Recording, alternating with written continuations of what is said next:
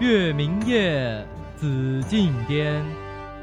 西门吹雪，夜孤城，如约而至。西门兄，你来了。叶城主，你来了。我希望今晚上能速战速决。你以为你可以赢过我的剑吗？不，凤凰剧场快开始了。谁在上面打架？好吵啊！不知道凤凰剧场开始了吗？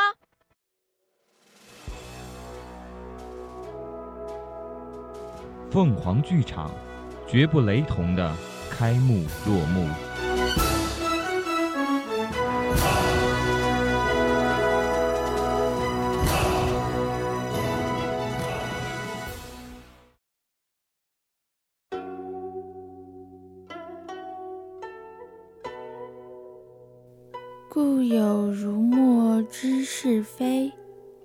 已是其所非，而非其所是；欲是其所非，而非其所是，则莫若以明。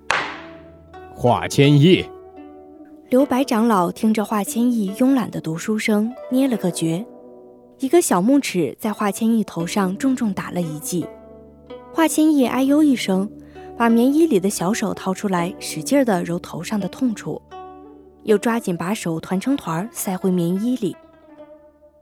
你要是再打盹儿，我就把那炉子里的炭火再灭一灭，看你还睡不睡得着。师傅，您可饶了我吧！您都几万岁了，仙骨定是耐得住寒气的。可我才五十岁呀，委实受不起这寒风中习武读书。说罢，华千亿把棉衣裹得更加紧实，小脸埋在双臂之间，头上的毡帽把脸遮得只露出两个大眼睛，滴溜溜的打转。滑头，九华山一年不分四季，从来都是酷寒无比。你不抓紧修仙练法学本事，反倒怪为师活得久。哼，谬论谬论。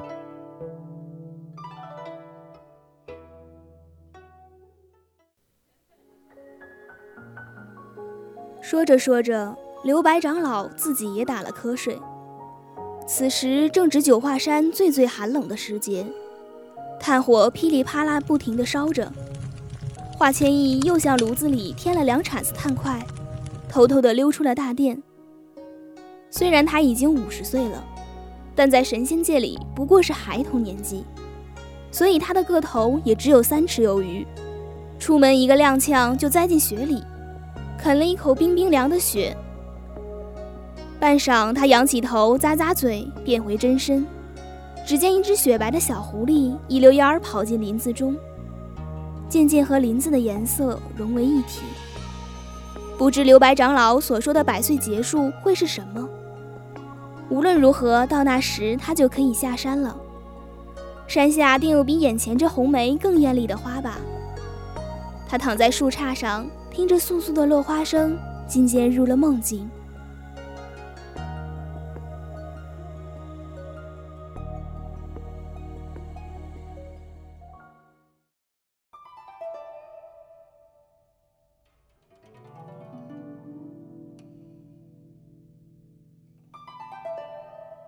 咱们这上回说到，天界最受天君信任的心妍大将军，领三十万天兵攻至幽冥府邸。幽冥县下领主的是个女娃娃，名曰青烟。这青烟仅凭一句话就击退了三十万天兵。那女娃娃究竟说了什么话，咱暂且不提。咱先来道一道这心妍大将军的那些个趣事儿。话说心妍大将军是天君第九子，英勇善战，身材魁梧，那是七头观八方，六臂持枪戟，可真真是千万年来少有的英勇人物。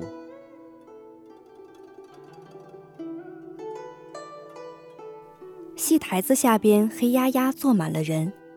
这是燕西近来最受欢迎的戏本子，听到精彩处，众人就禁不住齐声叫好。戏台子上方的雅阁用玉珠帘子虚掩着，一白衣男子撩开帘子，向里边出神的女子道：“青衣女娃，这戏本子是你写的吧？把星爷那张瓷娃娃脸写成七头六臂，你到底是有多恨他？”思悠哥哥，你别急呀，有趣的在后头呢。新颜将军娶过两位妻子，每任妻子嫁与他都活不过百年就香消玉殒。新颜之妻就是那九华山华千秋长老的第七女华千亿。这俗话说，仙人有三世：一世道情长，一世表忠情，最后一世一别两宽，各自生欢。就是不知道这新颜将军的第三妻，可还会不会是美若天仙华七娘呢？这为何华千亿如此短命？传言九华山常年酷寒，是受了幽冥鬼帝的诅咒。其咒语乃一排金子悬于九华山山顶，比日月归避，山水不易，年不过三百。言不敌睚眦，多么歹毒的诅咒啊！华千秋的女儿都活不过三百岁，比上古神兽都丑陋，怪不得新颜为娇妻起兵幽冥，势必要找到那解除诅咒的法子。这些年的战事，是父君挑起来的。九华山以北太荒凉，父君他野心太重。哥哥，戏本子而已，何必当真呢？青音，幽冥现在你做主，我不想你成为第二个暴君，你懂吗？哥哥，我当然没有父君那样的野心。或许这争端真是我幽冥的过，可现下他心言逼我。逼我把九华山的诅咒除了，他要战，怎有不迎战之理？上一辈的恩怨，九华山近万年的凄惨境遇，华前辈的七个女儿都年少夭折，还不够还清罪孽吗？不够，不够，不够！他华千印还没死，他活一次，就可驾驭心眼一次；他死一次。心妍就要舍命救他一次，而我呢？我才是陪伴心妍最久的人。我就是不服，凭什么？九百年了，他模样不变，声音不变，就连记忆都可以零零总总的拼凑起来。痛苦的，从始至终都是我自己而已。所以说。这个诅咒是禁锢了他华千亿，还是一次又一次的重伤了我？我要他去死！如果天下人阻挠，我不介意天下人给他陪葬。哥哥，这一次你不会再不帮我了，对吗？思悠知道。天下之事皆有是非之分、善恶之辨，唯有情爱之道无法言说。唉，继鬼帝之位，做幽冥之主不是我心之愿。我也知道，这也不是你心之所向。我隐姓埋名，却推你去做这位置，是哥哥我欠你的。余下的。我会替你解决。青音趴在玄鸟背上，百无聊赖地拔玄鸟的毛，只消片刻，便到了幽冥。玄鸟落地，表示他对青音的不满。一抖翅膀，青音便像只布娃娃似的掉在了地上。四周不是硬邦邦的地面，却是一片梭罗花海。这份红色是幽冥独有的颜色。青音长相非常瘦小，为了衬得起鬼帝的威力，她着一身红衣，把头发梳得高高的，在人前不会笑，更不会正眼去看他们。威严荣光，鬼帝无双。青音走过幽冥天桥，捏了一个诀，七彩玲珑扇飞至脚下，载着青音轻巧的身子到座前。天界已经下来战书，重振精神，准备迎战。君上英明，他日幽冥必灭天，幽冥必灭天。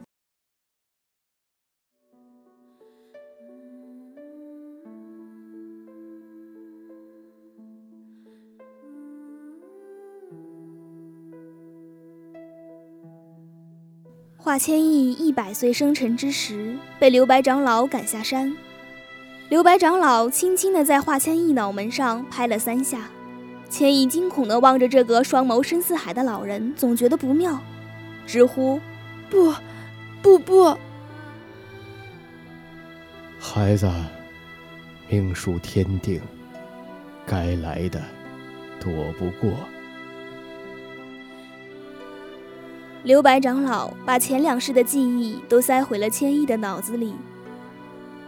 那活了三百年死了，睡了一百年又活了三百年的点点滴滴啊，在他脑子里冲撞着，眼前一阵眩晕。华千亿已经被祥云送至燕西，燕西地如其名，青山作城，流水作衣，地处天界和幽冥的交界处，琉璃谷作柄。傅龙思作弦的七弦琴，在华千亿手里生出温度时，他想起刘白长老将此琴赠予他时说：“千亿，此琴不仅仅是一个画在上古典籍中的神器，它随你上过战场，染过鲜血。它从成为你法器的那天起，就同你一起肩负起了整个画族的使命。”你是九华山华长老七个女儿中最小的一个。如果你再不去消了那诅咒，华族就真的亡了。记忆还在源源不断的涌进华千亿的神经，爱恨种种相互撞击着彼此。他两世嫁与的夫君心妍，心妍身边的刁蛮女子青音。心妍说：“以我之心，怪你之命。”青音说：“短命鬼，你生在九华山就已经配不上心眼了。这段纠缠不清的情啊恨啊，在上一世失去生命之时就彻底忘怀了，真真的不想再活过来了。虽然是断断续续的活着，华千亿也万万不会忘了自己的命根子，那就是酒。”这天上地下最有名的酿酒官，其名思幽。凡间有一谷，名曰思幽谷。思幽谷有花名琉璃。一盏琉璃醉八仙，八仙无酒难入眠。好在千亿与思幽交情不浅，他在燕西稍作停留，就钻进了思幽谷，在地下刨出思幽藏下的佳酿。喝着琉璃盏酿出的琉璃酒，当年也正是这一盏琉璃，才与心妍纠缠不休。几坛酒下肚，掺杂着喜悦和苦涩的意味涌上心头。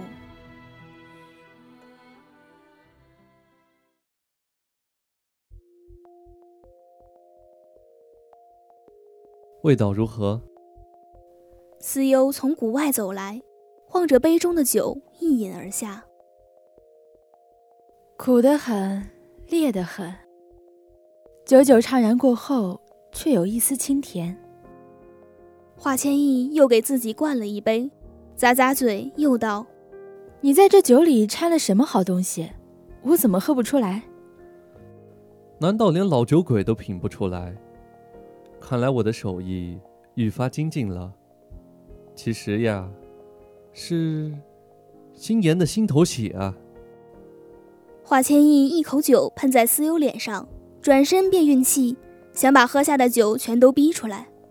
可那血迹与一般的液体不同，早已流入四肢百髓，无迹可寻。你，华千意盛怒之下便画出七弦琴，抬手便攻。慢慢慢！思幽一个狼狈的翻身，躲过攻势。这是他两百年前埋下的。那时候你死了，他伤心欲绝，又把你救活了，喜极而泣，天天来此喝酒，一喝多了就说：“义儿，我欠你的，通通还你。”新延将军的心头血酿酒啊，我怎么能拒绝呀？定是不能的。华千亿听不得思优一直嘚嘚嘚说个没完。一巴掌拍在他的脸上，堵住他的嘴。思优，你说我怎的就是死不了？随便一救就能救活？随便一救？我说千亿，你别跟我说你不知道，救你一只仙狐的命，要一般神仙半生的修为。就算他心言是天君之子，救你两次，如今也是废人一个了吧？所以我就说，我再惜命。这命也是不值钱，他千亿说不下去，把脸埋在膝盖里。当年是我爹，华千秋对不起幽冥。我们有过，我愿意承担。年少时恨幽冥，恨青衣，是不懂得大是大非的道理。如今懂得了。欠下什么债，还去了就是了。大是大非，你说的可是善恶之别。若救人一命为善，那除暴安良算不算恶？若幽冥鬼帝设下诅咒与华千秋为善，那九华山生灵因此灭绝算不算恶？若你缴械投降，偿还上辈人的恩怨算善，那你保自己性命，屠光幽冥又算不算恶呢？所以啊，千亿，是非不是用来还什么债的。天界和幽冥此一战必打，真的是地盘不是你。你好，快快去找你的夫君心言，别赖在我这儿。你这千杯不醉的，你不心疼自个儿身子，我还心疼我的酒呢。